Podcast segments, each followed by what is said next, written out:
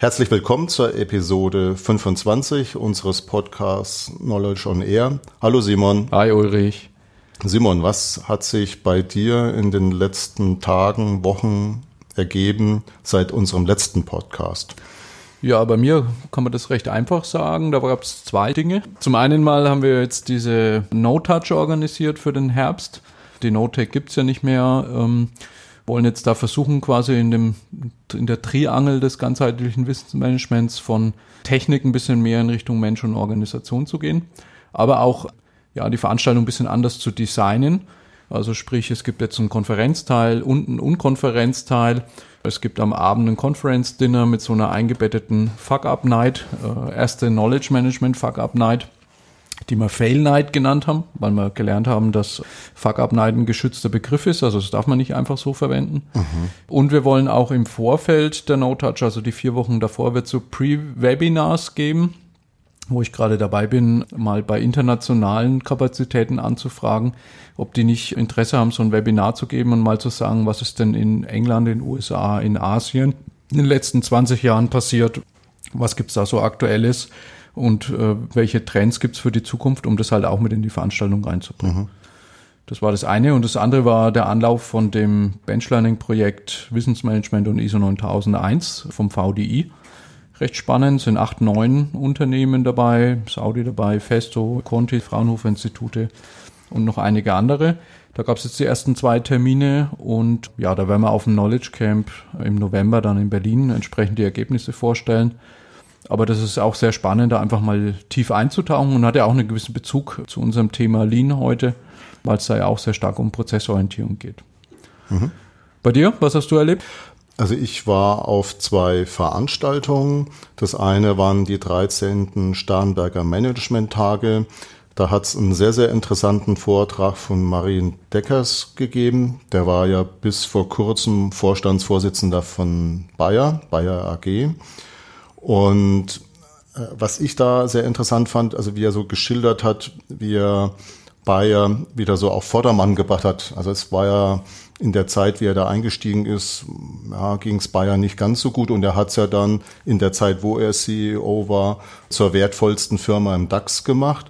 Und in Bezug auf F&E vor allen Dingen hat er ein sehr interessantes Statement gemacht. Er hat nämlich festgestellt in den Gesprächen, die er am Anfang geführt hat, also er hat halt so geschildert, wie er da vorgegangen ist.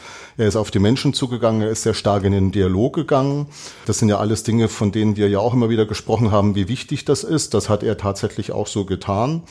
Und was er so den Eindruck hatte, war, dass man vielleicht doch zu sehr im eigenen Saft schmort. Und deswegen hat er eine Regel vorgegeben, nämlich, dass 20 Prozent des F&E-Budgets nur für Projekte mit externen Partnern mhm. ausgegeben werden darf.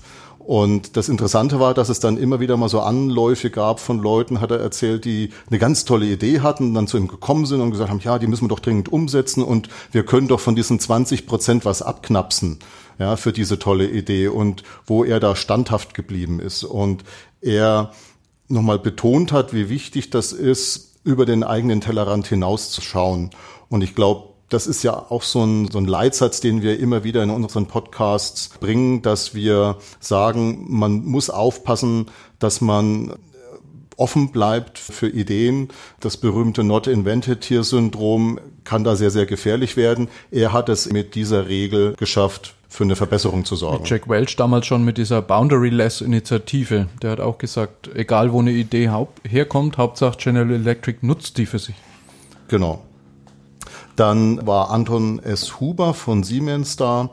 Der hat einen sehr, sehr spannenden Vortrag gehalten über das Thema, ja, wie sich Siemens vorbereitet hat, um wirklich einer der Leader in dem Umfeld Industrie 4.0 zu werden. Und weil Siemens ja Automatisierungstechnik sehr, sehr stark in der Produktion ja verankert war, sie aber vor zehn Jahren schon festgestellt haben, dass im Rahmen eines voll digitalisierten Product Lifecycle Managements die wesentlichen Rahmenbedingungen viel früher schon festgelegt werden. Also auf gut Deutsch die geometrischen Modelle von Bauteilen, die ja dann auf diesen Produktionsmaschinen, wofür Siemens dann die Steuerung liefert, hergestellt werden. Also da war ganz klar für ihn und, und seine Leute und sie mussten damit Engelszungen auf den Vorstand damals einreden. Es ist ihnen zum Glück gelungen, einen sehr, sehr großen Deal zu machen, nämlich sich in den USA eine Firma zu kaufen, die führend in dem Feld CAD-Systeme ist um auch das erste Glied in dieser PLM-Kette abbilden zu können, mhm. sodass sie halt wirklich diesen kompletten Product Lifecycle abbilden können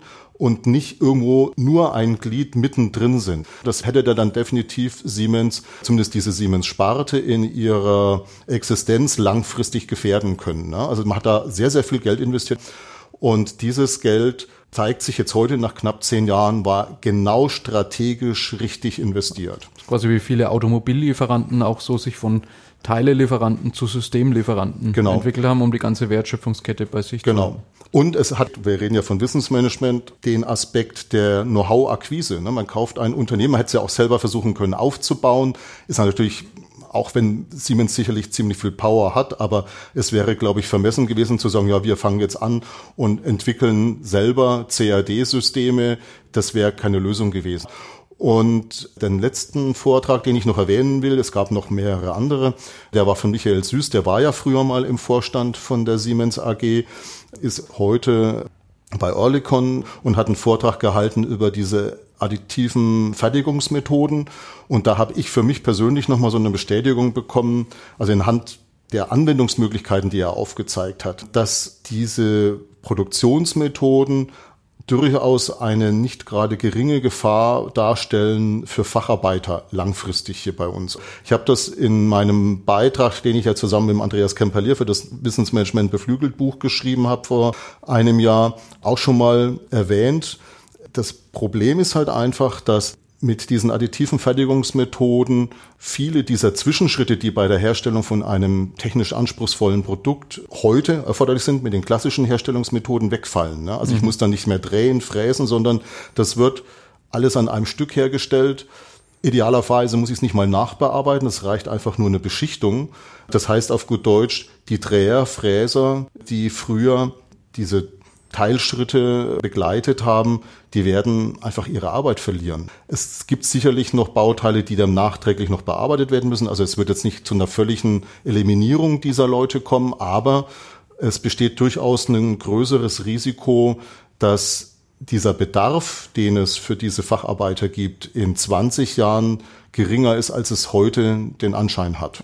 Weil diese additiven Fertigungsverfahren vieles von dem, was heute noch nötig ist, um diese Produkte herzustellen, eliminiert wird. Ich habe neulich in einem Industrie 4.0 MOOC dazu ein schönes Zitat gehört. Da hat einer gesagt oder auf einer Folie stehen gehabt, die Vision der menschenleeren Fabrik ist ungefähr genauso realistisch wie die Vision des papierlosen Büros. Also die Frage ist, ob, ich meine, das ist ja im Moment in den mhm. Medien sehr stark diskutiert, welche Leute da alle ihre Arbeitsplätze verlieren. Ne? Die Frage ja. ist, ob die tatsächlich wegfallen oder ob sie halt sozusagen nachqualifiziert werden müssen. Ne? Man hat es ja schon gesehen, mhm. so Mechaniker zu Mechatroniker. Ich brauche mehr Leute, die sich mit Software und Steuerung ja. auskennen. Also ob das tatsächlich wegfällt, wie der Bergbau mal weggefallen ja. ist, oder ob es halt einfach heißt, man muss sich besser qualifizieren. Also das Interessante ist, da gab es ja sogar schon in gewisser Weise eine Antwort darauf, auf die ich auch referenziere in diesem Beitrag von dem Wissensmanagement beflügelt Buch, nämlich ein Beitrag aus der Wirtschaftswoche aus dem letzten Jahr. Und zwar ging es darum, dass General Electric eine Düse für ein Triebwerk inzwischen mit 3D-Druck herstellt und damit das Zusammenstellen dieser Düse aus über zehn Einzelbauteilen sich spart. Was sie halt geschildert haben, ist, dass sie diese ganzen einzelnen Prozessschritte, um diese Einzelteile herzustellen, natürlich dann wegfallen. Und damit natürlich auch die Leute, die an diesen Maschinen gearbeitet haben, das stand jetzt nicht so in dem Bericht, aber das ist eigentlich für mich die logische Konsequenz daraus, zumindest diesen Teilauftrag verloren mhm. haben. Auf der anderen Seite aber die Abteilung, die diese Entwicklung dieses Produkts, des, der Geometrie und dann auch dieses Bearbeitungsprogramms, wie das dann hergestellt wird, die ist um mehrere Dutzend Leute aufgestockt worden. Ja. Also wir reden im Prinzip von dem, was wir ja auch schon immer wieder angesprochen haben, von einer Zunahme der Bedeutung von Wissensarbeitern ich behaupte in keinster Weise, dass es keine Facharbeiter mehr braucht in 20 Jahren. Aber es werden mit großer Wahrscheinlichkeit weniger sein als heute. Dafür nimmt aber die Anzahl der höher qualifizierten, also noch höher qualifizierten halt zu, also Ingenieure auf gut Deutsch. Okay. Und die zweite Veranstaltung, auf der ich war, die nannte sich Inside Intranet Collaboration und Digital Transformation 2016. Das war eine Veranstaltung, auf der ich zusammen mit meiner Kollegin Sabrina Schimmingen einen Vortrag gehalten habe, aber natürlich auch mir andere Vorträge angehört habe. Und das Interessante war, dass der Großteil der Teilnehmer aus dem Feld in- und externe Kommunikation gekommen ist. Was mir da aufgefallen ist, da gab es auch dann so Roundtable-Sessions, dass die sich auch mit ihrer Existenzberechtigung auseinandersetzen, ja, also die auch sehr kontrovers diskutieren. Wir hatten ja vor kurzem schon mal drüber gesprochen, ja, wie sieht sich eigentlich HR in der Zukunft mhm. aufgestellt? Die stellen sich vergleichbare Fragen, was sich in der Diskussion so herausgestellt habe, ich habe auch mal ganz provokant eingeworfen habe und das ist dann auch auf ziemlich viel Zustimmung gestoßen. Ich glaube, dass die sich weiterentwickeln müssen, eher weg vom Sprachrohr der Unternehmensleitung ausschließlich und hin zum Kommunikationsberater. Oder zum Ermöglicher, jemand, der Plattformen bereitstellt. auch, aber auch Coaching. Ich habe das tatsächlich mal in der Firma erlebt. Das war ein Townhall-Meeting. Da hat ein Vorstandsvorsitzender gesagt, wir entwickeln eine Strategie. Dann ist er gefragt worden, was ist denn so der aktuelle Stand? Dann kam der Satz, wir gackern nicht über ungelegte Eiern. Das war, ich glaube, September, Oktober. Und im Frühjahr, Sommer nächsten Jahres informieren wir sie dann über die Ergebnisse wo ich für mich gedacht habe, wie kann man sowas sagen?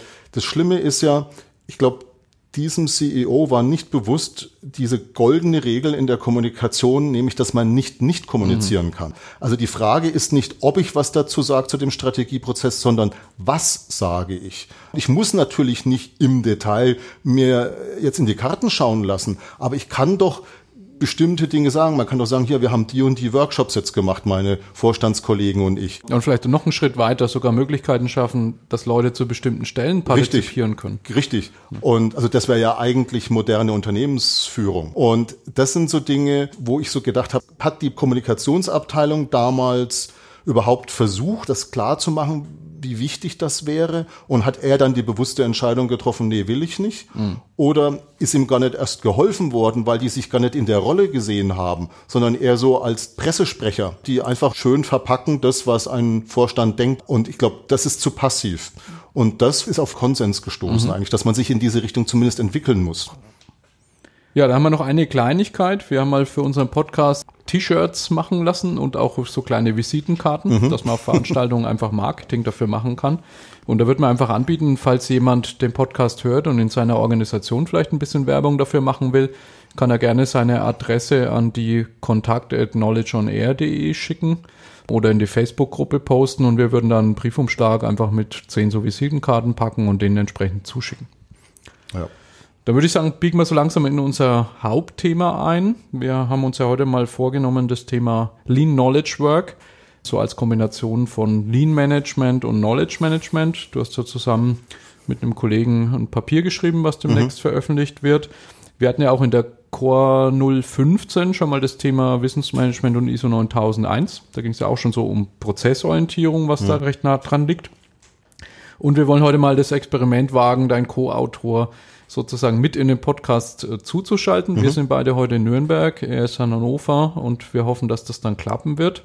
Vielleicht, bevor wir das machen, ganz kurz nochmal so die, die Zeitschiene. Wie hat sich eigentlich Lean Management als Thema entwickelt? Ich habe das mal rausgesucht.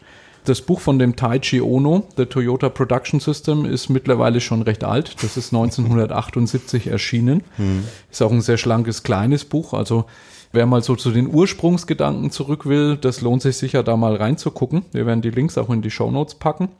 So, und dann gab es das große Projekt, das nannte sich International Motor Vehicle Project, glaube ich. EMVP vom MIT, lief über fünf Jahre. Und da kam das Buch von Jones, Womack und Roos raus, The Machine, Machine That Changed, the, World. world. Genau. Ja, genau. Ähm, also auch das sollte man sich in die Handbibliothek nehmen, wenn man sich mit dem Thema beschäftigen möchte. Da kann ich vielleicht kurz was ergänzen, weil also das Witzige ist, in der Zeit, wie das hier in Deutschland so richtig populär geworden ist, war ich gerade Diplomant in Wolfsburg bei VW und da war das halt echt die Bibel. Also da hat jeder drauf referenziert, ne, auf dieses Machine that changed the world. Und was ich noch spannend fand, da kam dann gerade von Hammer und Champion dieses Business Reengineering Buch dann raus. Das ist jetzt vielleicht nicht ganz hundertprozentig das Thema, aber es geht auch in eine ähnliche Richtung. Ja, denn es wird ja auch da beschrieben, wie man Prozesse beschleunigen kann, was man dafür tun kann. Ich fand das eigentlich sehr, sehr spannend, was Sie da vorgeschlagen haben habe allerdings dann nach ein paar Jahren so den Eindruck gehabt, dass da eigentlich wieder die Rolle rückwärts gemacht wurde. Denn soweit ich mich noch erinnern kann, bei Hammer und Champion haben die ja gesagt, Prozessintegration ist das Entscheidende. Ne? Also die Verantwortung in einer Hand zu haben, den Mitarbeiter zu enablen, also eigentlich genau das, was wir ja auch sagen hier, ne? das Know-how des Einzelnen zu haben, dann dadurch werden die Prozesse schneller, weil da nicht so viele Instanzen da sind, das sind nicht so viele Wege. Und dann hat man aber ein paar Jahre später schon wieder angefangen, genau das aufzudröseln. Warum? Weil man festgestellt hat, von diesen Prozessschritten, den Schritt, den kann man nach Indien verlagern. Ne? Das können die da billiger machen. Und den Prozessschritt, der, der wird in Rumänien in Zukunft gemacht, weil es halt einfach günstiger ist. Also insofern ist es vielleicht aus dem ökonomischen Gesichtspunkt betrachtet, ist das dann vielleicht leaner, aber ob es wirklich qualitativ betrachtet ist und wenn ich dann so auch an Kundenorientierung denke, First-Level-Support, dann sind Second-Level-Support. Ich habe halt keinen zentralen Ansprechpartner. Das widerspricht ja eigentlich dieser Philosophie von Hammer und Champy. Und ich finde das eigentlich bis heute sehr, sehr gut, dieses Prinzip. Aber es ist halt relativ schnell wieder unter die Räder gekommen. Ja, das ist auch interessant. Ursprünglich ist er gesprochen worden von Lean Production und äh, ja. es hat sich dann geweitet in Richtung Lean Management bis zu Lean Thinking, weil man gesagt hat, eigentlich geht es ja. nicht nur um Produktion, sondern es geht um die die Einstellung, die Grundhaltung, die man dazu ja. an den Tag legt. In dem Vorwort von dem Lean Thinking Buch, da ist es wiederum so, dass da ein deutsches Vorwort drin steht und es gab wohl Ausgaben, die waren überschrieben mit schlankes Management, mhm. wo sie dann aber schreiben, das haben sie wieder geändert in Lean Thinking, weil das schlanke Management halt genau konnotiert war mit äh, Business Process Reengineering, was halt sehr stark dann in so eine Richtung Downsizing, Offshoring ging. Ja, und eigentlich damit so diese Grundprinzipien, die eigentlich in der Lean Management oder Lean Thinking stecken, nämlich den Wert aus Sicht des Kunden zu definieren, den Wertstrom zu identifizieren, das Flussprinzip umzusetzen, das Pull-Prinzip umzusetzen und auch Perfektion anzustreben, so ein bisschen unter die Räder gekommen ist. Mhm, genau. Genau, also das denke ich lohnt sich einfach, sich mal anzugucken, auch die sieben Verschwendungsarten, die Mudas. Mhm. Aber das wäre, glaube ich, zu ausführlich, wenn wir das heute in dem Podcast besprechen würden. Ich denke, ähm, heute gehen wir mal direkt sozusagen in euer Papier, wo ihr versucht habt, dieses ganze Lean-Gedankengut quasi auf Wissensarbeit zu übertragen. Wissensarbeit nach dem Ansatz von Wilke. Den, das Papier wird man entsprechend auch in den Show Notes verlinken. Und jetzt denke ich, versuchen wir mal den Simon Flöth dazu zu holen. Da müssen wir heute mal ein bisschen aufpassen. Zwei Simons im Podcast. Mal schauen, ob das technisch klappt. Zunächst mal der Dank an zwei Projekte, nämlich Studio Link mit dem Sebastian und Ultraschall mit dem Ralf, die uns mit dieser neuen Technik erlauben, quasi Studioschalten zu machen. Und ich hoffe, dass wir jetzt auf der Gegenseite den Simon haben. Simon, hörst du uns? Ja, hallo. Genau, und du hast ja zusammen mit dem Ulrich ein Papier geschrieben, was demnächst erschienen wird. Ulrich, vielleicht sagst du ein paar Takte zum Hintergrund dieses Papiers, was da drin steckt. Und dann gibt mir Simon die Gelegenheit, sich auch vorzustellen. Genau. Simon war bei uns in der Abteilung als Werkstudent und dann hat dann seine Bachelorarbeit geschrieben zum Thema Verschwendung in der Forschung und Entwicklung. Und als ich die dann im vergangenen Jahr gelesen habe, insbesondere den Hauptteil, ist mir relativ schnell bewusst geworden, dass man eigentlich diese Verschwendungsprinzipien, die Simon Flöth genannt hat, dass die eigentlich sehr, sehr nahe dran sind an dem, was ich unter Verschwendung bei Wissensarbeit verstehe. Und habe dann Simon gefragt, ob er denn Interesse daran hätte, diesen Gedanken mal weiterzuentwickeln. Und wir haben dann im Herbst vergangenen Jahres angefangen, diese spezielle Sichtweise aus der F&E zu verallgemeinern auf Wissensarbeit und haben daraus insgesamt neun Verschwendungsfaktoren identifiziert, die im Hinblick auf Wissensarbeit, wie wir es ja schon definiert haben, also gerade so im Hinblick auf Wilke. Wir reden also wirklich nur von Wissensarbeit in, in diesem Paper, was ja bei den GFWM-Themen im September erscheinen wird. Warum das so von Relevanz ist, da komme ich dann am Schluss unseres Podcasts heute noch mal kurz drauf, weil ich zwei aktuelle Dinge gefunden habe, äh, die eigentlich das auch sehr, sehr schön aufgreifen, indirekt zumindest. Aber jetzt vielleicht, Simon, ganz kurz, stell dich doch einfach vor und vielleicht kannst du auch noch mal was aus deiner Sicht zu deiner Bachelorarbeit noch sagen. Ja, vielen Dank. Äh, danke, dass ich auch das hier mit vorstellen kann. Also ich bin Simon Flöth, studiere im nun letzten Mastersemester Internationales Management an der Universität Hannover hier habe ich auch bereits den Bachelor in Wirtschaftswissenschaften gemacht und erste praktische Erfahrung eben im Lean Management habe ich in einem Praktikum in der internen Beratung der Daimler AG zu Prozessoptimierung, insbesondere eben in der Produktion nach Lean-Prinzipien bekommen. Im Anschluss habe ich dann diese Werkstudententätigkeit im Operations Management in der Reifenentwicklung von Continental angenommen und hier die Hauptaufgabe Lean Management Prinzipien und Methoden äh, auf die Eigenheiten der Produktentwicklung zu übertragen, was dann doch wesentlich anders als die Produktion die Aufgaben sich darstellen. Hier eben auch den Ursprung dieser der Bachelorarbeit, also die Verknüpfung von von Lean und äh, Entwicklungsarbeit, die ja mehr auf Kreativität, äh, mehr auf auf kognitiver Basis als jetzt die Produktion stattfindet. Und hier, obwohl in der Literatur oft dem hohe Bedeutung beigemessen wird, eben diese Verknüpfung von Verschwendung und Entwicklungsarbeit deutlicher Nachholbedarf in theoretischer Betrachtung besteht. Hier dann eben das erste theoretische Modell anhand einer qualitativen Untersuchung in der Bachelorarbeit entwickelt, wir doch deutliche Unterschiede zwischen den ursprünglichen Verschwendungsfaktoren, die in bisherigen Betrachtungen häufig einfach eins zu eins übernommen wurden und dann reinterpretiert auf den Kontext der von Entwicklungsarbeit, deutliche Unterschiede gefunden und ja, dann äh, doch einfach ganz andere Facetten von, von Verschwendung betrachtet. Und ja, diese jetzt mit, mit dir, Ulrich, die, die Möglichkeit gefunden, die äh, auf, auf die Wissensarbeit zu übertragen, ähm, was eigentlich ja der wesentliche Unterschied war in den Ausprägungen der Verschwendung. Also eben dieser, dieser Wissensarbeitsteil von der Entwicklungsarbeit, dass der einfach komplett andere Ausprägungen hat in Verschwendung, als es die Produktion hätte. Also was wirklich noch, wenn ich das noch ergänzen darf, kurz, was wirklich das Entscheidende ist, dass wir versucht haben, eine Verallgemeinerung vorzunehmen.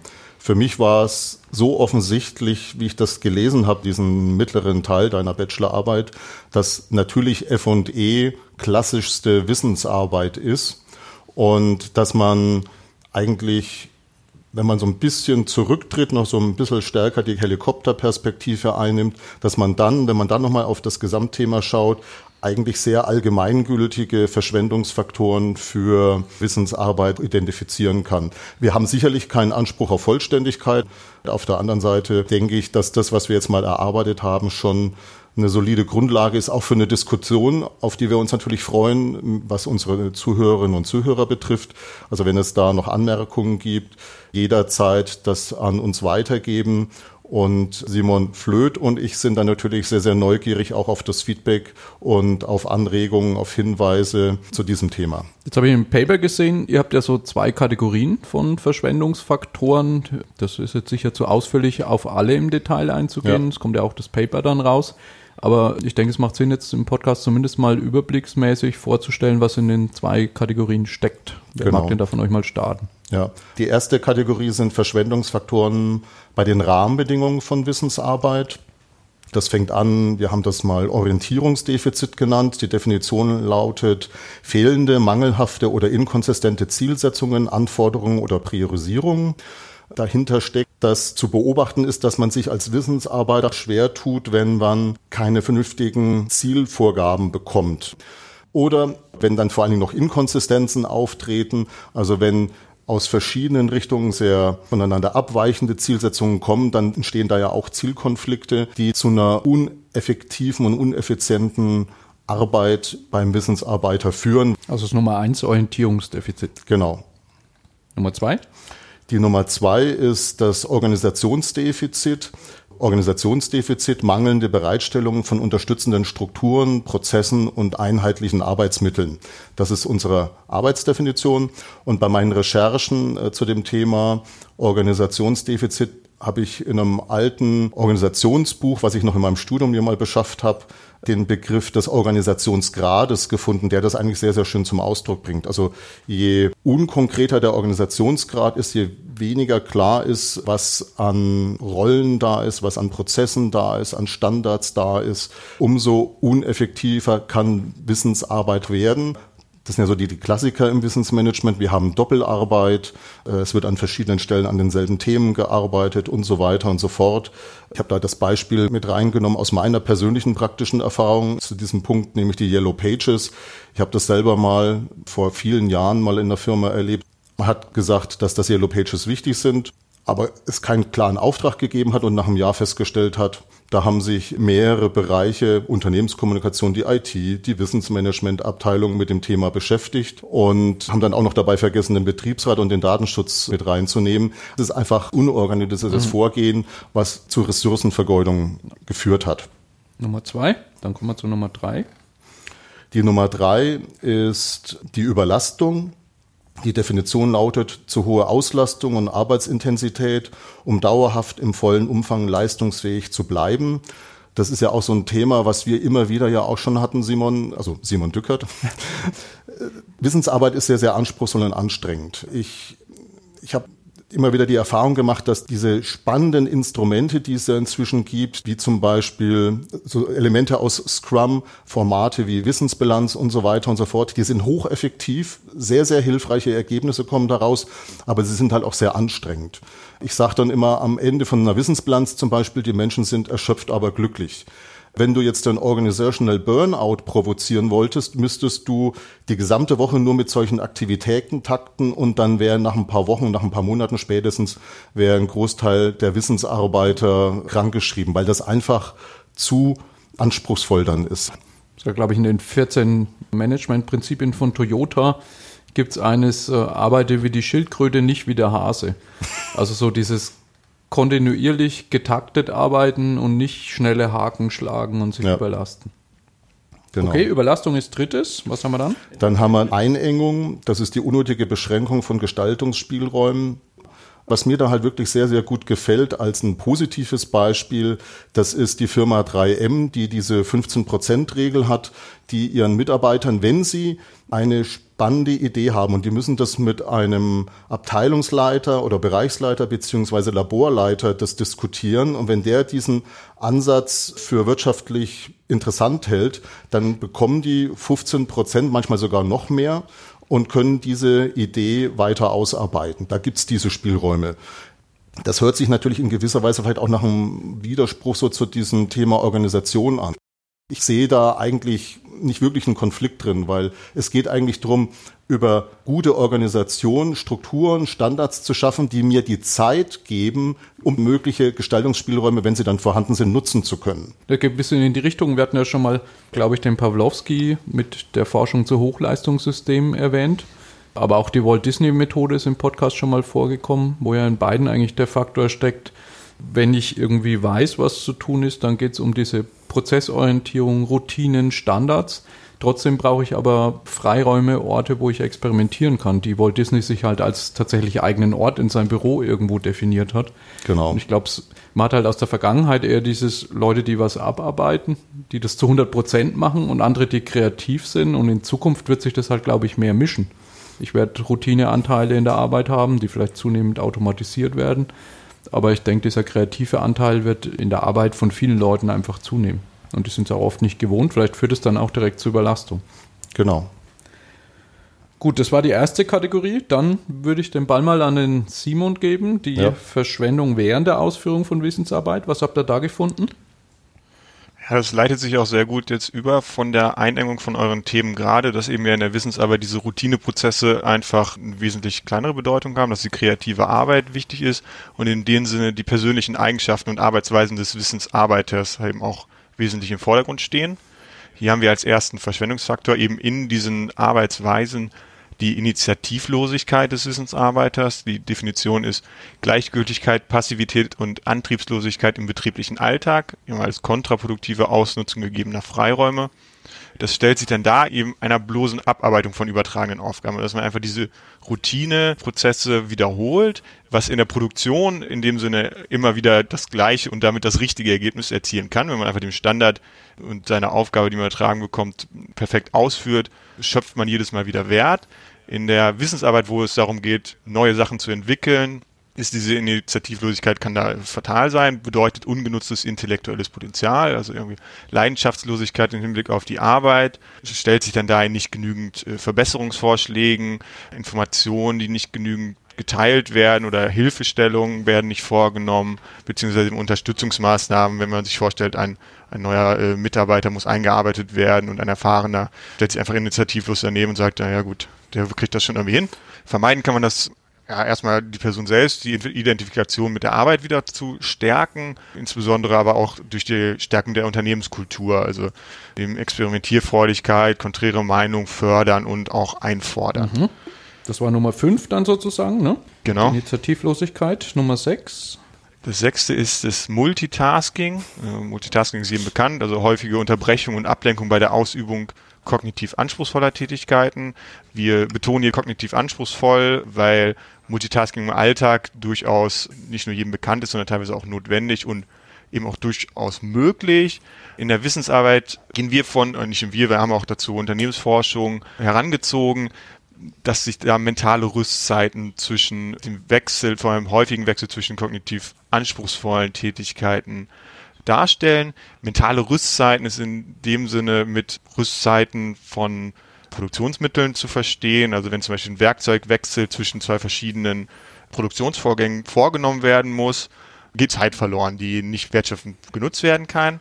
Die mentalen Rüstzeiten stellen sich dann eben in ein Hineindenken in eine gänzlich andere Fragestellung dar man verliert sein Momentum, man verliert die Konzentration und das kann zu weniger durchdachten Arbeitsergebnissen führen. Da glaube ich diese Studie aus dem Büroumfeld, dass man da typischerweise alle elf Minuten gestört wird und dann mehrere Minuten braucht, um wieder auf der vollen Leistungsfähigkeit zu sein. Genau.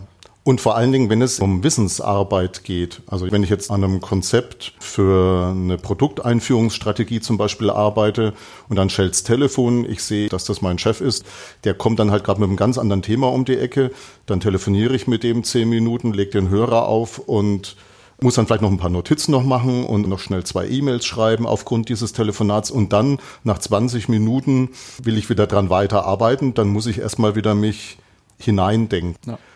Wobei wir auch eine Sache erwähnen, nämlich das ist das, was uns zumindest Simon Flöth und mir äh, in der Diskussion auch immer wieder bewusst geworden ist, dass dieser Wechsel zwischen zwei Aufgaben durchaus auch sinnvoll sein kann mal und dass das auch noch so das Maximum ist, was geht. Also da haben wir auch eine Quelle gefunden, die das bestätigt, dass es da so Untersuchungen aus der Hirnforschung gibt, dass man zwei Dinge im Wechsel tun kann und zwar man arbeitet an was und dann ist man so gedanklich festgefahren. Dann kann es sogar wirklich mal von Vorteil sein, eine andere Tätigkeit auszuführen um dann wieder zu dieser Aufgabenstellung zurückzukommen und plötzlich hat sich dieser gedankliche Knoten aufgelöst und dann flutscht's wieder besser. Dieses Phänomen haben wir explizit angesprochen. Wir wollen da nicht zu dogmatisch sein. Worum es einfach nur geht, ist, dass man halt im schlimmsten Fall vier, fünf Wissensarbeitstätigkeiten parallel ausführen muss, sehr häufig. Und dann haben wir halt durch diese mentalen Rüstzeiten doch größere Verluste. Können wir mal den Link zum Flow Genome Projekt verlinken. Das ist meines Wissens nach das größte Forschungsprojekt zu diesem äh, Flow-Zustand. Und zwar sowohl im Sport als auch eben bei kognitiver Arbeit. Mhm. Gut, dann kommen wir zum siebten Faktor. Welcher ist das? Den haben wir Aktionismus genannt. Aktionismus in dem Sinne auch wahrscheinlich jedem ein Begriff. Wir definieren das als voreiliges, unreflektiertes Planen und Handeln ohne angemessene ganzheitliche Abschätzung von Konsequenzen und Abwägung von Alternativen. Also es werden nicht alle wesentlichen Teilaspekte ermittelt und beurteilt. Es erfolgt eine voreilige Ressourcenallokation bei suboptimalen oder fehlerhaften Lösungen, hat dann zur Konsequenz, dass die Lösungen entweder nicht die gewünschte Wirkung erzielen, nicht die angemessene Qualität haben oder eben die angemessene Qualität durch einen hohen Nachbesserungsaufwand und Mehrarbeit sichergestellt wird. Diese nachträglichen Nachbesserungsaufwände, da gibt es Rechnung zu, diese mal zehn Regel gibt es mhm. dazu, dass jeden weiteren Prozessschritt, der ein Fehler später erkannt wird, nachträglich nachgebessert wird, die Kosten sich verzehnfachen. Das ist jetzt sicherlich keine wissenschaftliche Rechnung, aber eine Heuristik. Ja. Und Aktionismus ist durchaus ein Wort, was man im Wirtschaftsleben sehr oft hört. Ja. Das scheint davor zu kommen. Okay, Nummer 8. Ähm, die Missachtung. Das ist die, das bewusste Ignorieren von bekannten wissensrelevanten Ressourcen und Vorgaben aufgrund von Geringschätzung oder Disziplinlosigkeit. Stellt sich da abwertende Nichtbeachtung von bereits existierendem Wissen, also Ideen, Erkenntnisse oder Informationen werden vernachlässigt. Ist bekannt unter dem Not Invented Here Syndrom, also man stellt sich überheblich, arrogant oder auch einfach nur bequem da und sagt, ach, hier in einer anderen Abteilung, vielleicht tatsächlich sogar in einem anderen Konzern entwickelten Ideen, das entspricht nicht unserem Niveau, wir machen das selbst. Hat oft zur Konsequenz, dass Doppelarbeit vorgenommen wird, also bereits bestehende Ideen nochmal, äh, vielleicht auch nicht in der gleichen Ausführlichkeit, nicht in der gleichen Qualität hergestellt werden, kann dann eben zu nicht zufriedenen Arbeitsergebnissen führen oder man übergeht eben Anforderungen, Zielvorgaben oder Prioritäten gegebenen Standards, die dann nicht mehr zu dem Geforderten passen und nicht in dem Nachfolgeprozess Fehler hervorrufen, weil man sich eben einfach nicht an Vorgaben hält, die im Nachfolgeprozess aber wichtig sind. Mhm kann sich auch darstellen als Missachtung von Fähigkeiten und Talenten von Mitarbeiterinnen und Mitarbeitern. Da ist dann eigentlich erneut das Nicht-Ausnutzen von intellektuellem Potenzial und führt bei diesen eben auch zu ja, Unzufriedenheit einfach, dadurch, dass man eigentlich etwas beitragen könnte, aber nicht die Chance dazu bekommt. Lösungen sind eigentlich erneut Unternehmenskultur fördern, die irgendwo eine Lernfreude aufweist, gemeinsames Vertrauen aufbauen und vom Businessarbeiter selbst eine gewisse Selbstreflexion, ne, das Erkennen von Lernchancen, das offene durch die Welt gehen, könnte man so sagen. Und dann haben wir, glaube ich, den letzten schon. Neun Stück habt ihr identifiziert. Genau, der letzte ist dann der Eigennutz. Das ist aktives Verbergen von wissensrelevanten Ressourcen zur Erlangung eines individuellen Vorteils. Stellt sich so ein bisschen als den Gegenpart von der Missachtung dar. Eben nicht, wenn man anderer Leuts äh, Arbeit missachtet und nicht nutzt, sondern eben die eigene Arbeit nicht im Unternehmen teilt. Das ist oft, stellt sich das sein, eine Art Silo-Denken, dass eben eine, eine Abteilung mit einer anderen Abteilung in Konkurrenz steht oder auch ein, eine Führungskraft mit anderen in Konkurrenz zu einer Beförderung steht und hier eben sagt, ja, ich, ich teile mein Wissen nicht, um einen, einen eigenen Vorteil zu behalten. Das ist natürlich so Wissen ist Macht quasi. Genau, es geht um, um Macht, es geht, ja, teilweise geht es auch wieder einfach nur um, um Faulheit, dass man einfach sagt, okay, ich teile das nicht, das ist mein Wissen, das läuft halt den Unternehmenszielen wieder deutlich zuwider, hat wieder eigentlich die gleichen Effekte, also die Doppelarbeit, Verhinderung von Skaleneffekt und hat natürlich eine extreme Schwächung des Gemeinschaftsgefühls zur, zur Folge. Also dieser letzte Faktor ist aus unserer Sicht sehr, sehr wichtig. Ich habe solche Dinge eigentlich in jeder Organisation erlebt. Das ist auch menschlich. Auf der anderen Seite hatte ich schon so ein bisschen Magengrimm, muss ich ganz ehrlich gestehen, weil es natürlich heikel ist, sowas mal anzusprechen. Nur, was bringt es, Dinge, die man wirklich in jeder Organisation, zumindest ab einer bestimmten Größe, erkennen kann, die dann unter den Tisch zu kehren? Wenn du die Leute darauf ansprichst, es würden, würde nie einer so direkt natürlich zugeben, dass er aus Eigennutz handelt, sondern immer irgendwelche Argumente nennen, warum das so sinnvoll ist. Das ist auch wieder nachvollziehbar. Nur so als neutraler Beobachter stellt man dann schon fest, also das sind vorgeschobene Argumente. Ja, was man bei all unseren Verschwendungsfaktoren auch sagen muss, das ist vielleicht auch nochmal ganz wichtig. Das haben wir auch so in unser Fazit reingeschrieben. Auf der einen Seite, wenn man sich das vor Augen hält, was da tagtäglich jeder, glaube ich, in seiner Arbeit erlebt, dann stellt man fest, da sind riesige Optimierungspotenziale grundsätzlich erstmal vorhanden. Und zwar in Größenordnungen, also wirklich dramatisch. Was mir persönlich natürlich bewusst ist, dass das nicht mal ansatzweise möglich ist, die zu 100 Prozent zu heben. Das Interessante ist für mich, dass das jetzt aber kein Argument sein kann, zu sagen, ja, da arbeiten wir nicht dran, ne? sondern worum es geht, ist, wenn man sich vergegenwärtigt, allein an der Stelle 10, 15 Prozent, sofern man das in irgendeiner Weise überhaupt messen könnte, da eine Verbesserung herbeizuführen in Anbetracht der riesigen Dimension, die diese Verschwendungsarten ja haben, wäre schon wahnsinnig viel mit gewonnen. Wie gesagt, es geht nicht darum, diesen Absolutheitsanspruch zu haben hier, wir wollen in unserer Organisation all diese Verschwendungsfaktoren, diese neuen, komplett ausmerzen, zu 100 Prozent. Das ist aus meiner Sicht nicht möglich. Das widerspricht auch in gewisser Weise der menschlichen Natur. Es gibt Konkurrenz in Organisationen, die hat ja auch ihr Gutes. Wettbewerb schafft auch äh, neue Ideen. Also das darf man alles auch nicht nur negativ sehen, aber es ist halt immer eine Frage des Ausmaßes und auch des Umgangs miteinander. Also das ist alles sehr, sehr ambivalent. Alles andere würde auch den Lean-Prinzipien widersprechen, weil das fünfte Lean-Prinzip ist, Perfektion anzustreben, aber dabei gut zu wissen, dass man die nie erreichen wird. Genau. Und jedes Prozent, was man gewinnt, ist sozusagen Gutes. Und ich glaube, dass das weh tut, wenn man so Dinge anspricht. Das ist ja im Kern des Lean Managements ist ja auch das visuelle Management, also Sachen sichtbar zu machen, sei das jetzt die Reißleine am Fließband, die ich ziehe, wenn ein Fehler passiert ist, seien das Kanban-Boards. Und ich glaube, wenn das nicht an der einen oder anderen Stelle ein bisschen wehtun würde, würde man den Nutzen im Prinzip auch nicht erreichen. Jetzt würde mich vielleicht noch interessieren an euch beide.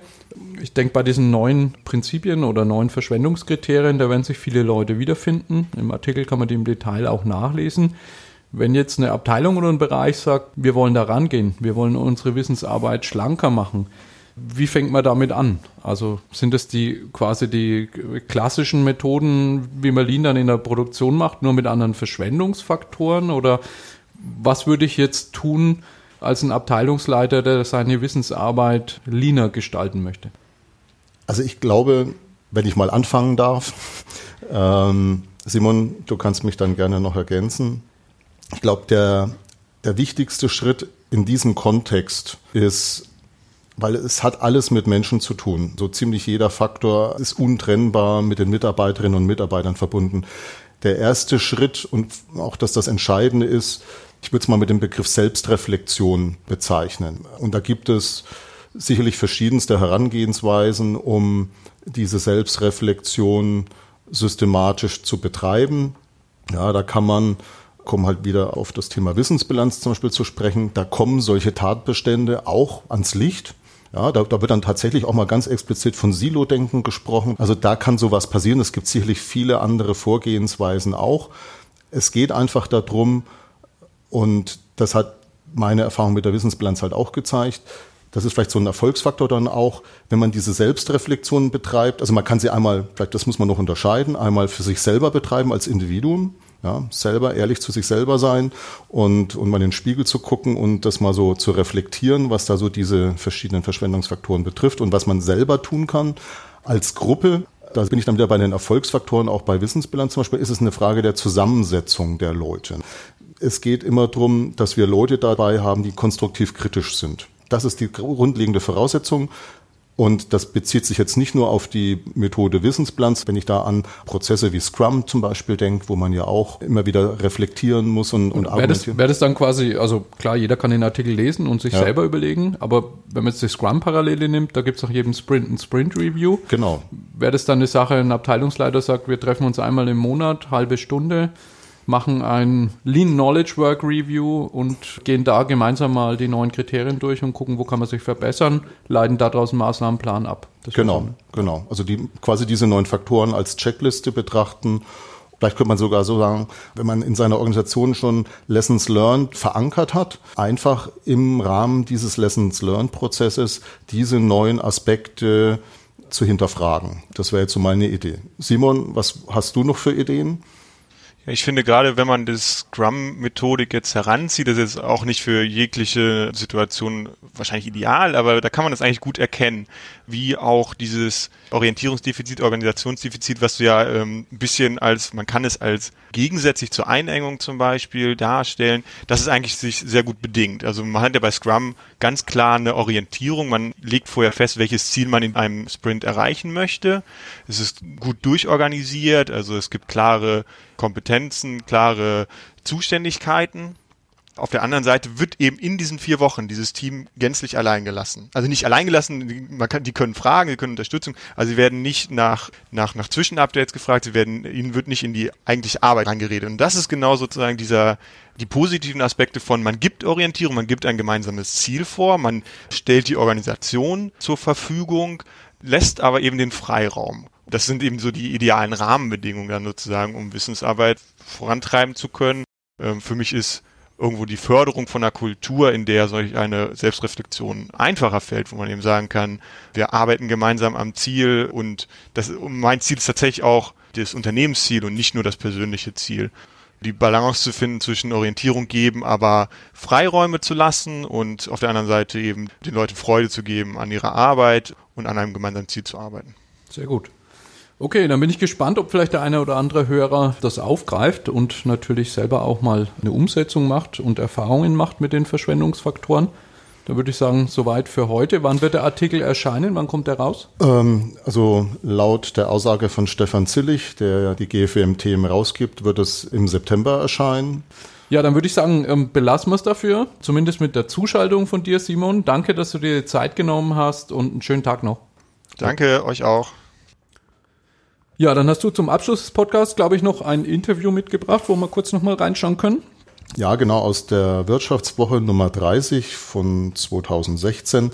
Ich will da jetzt gar nicht unbedingt da großartig daraus vorlesen, sondern einfach nur auf das Interview hinweisen. Das ist ein Interview von der Wirtschaftswoche mit Dieter Zetsche und das passt für mich eben sehr, sehr schön zu diesem Thema, was wir jetzt ja gerade besprochen haben. Deswegen, weil Dieter Zetsche darstellt, dass er im Endeffekt schon eine regelrechte Kulturrevolution im Daimler-Konzern lostreten will. Es geht um eine Verflachung von Hierarchien beziehungsweise Ansätze wie zum Beispiel Schwarmorganisation einzuführen.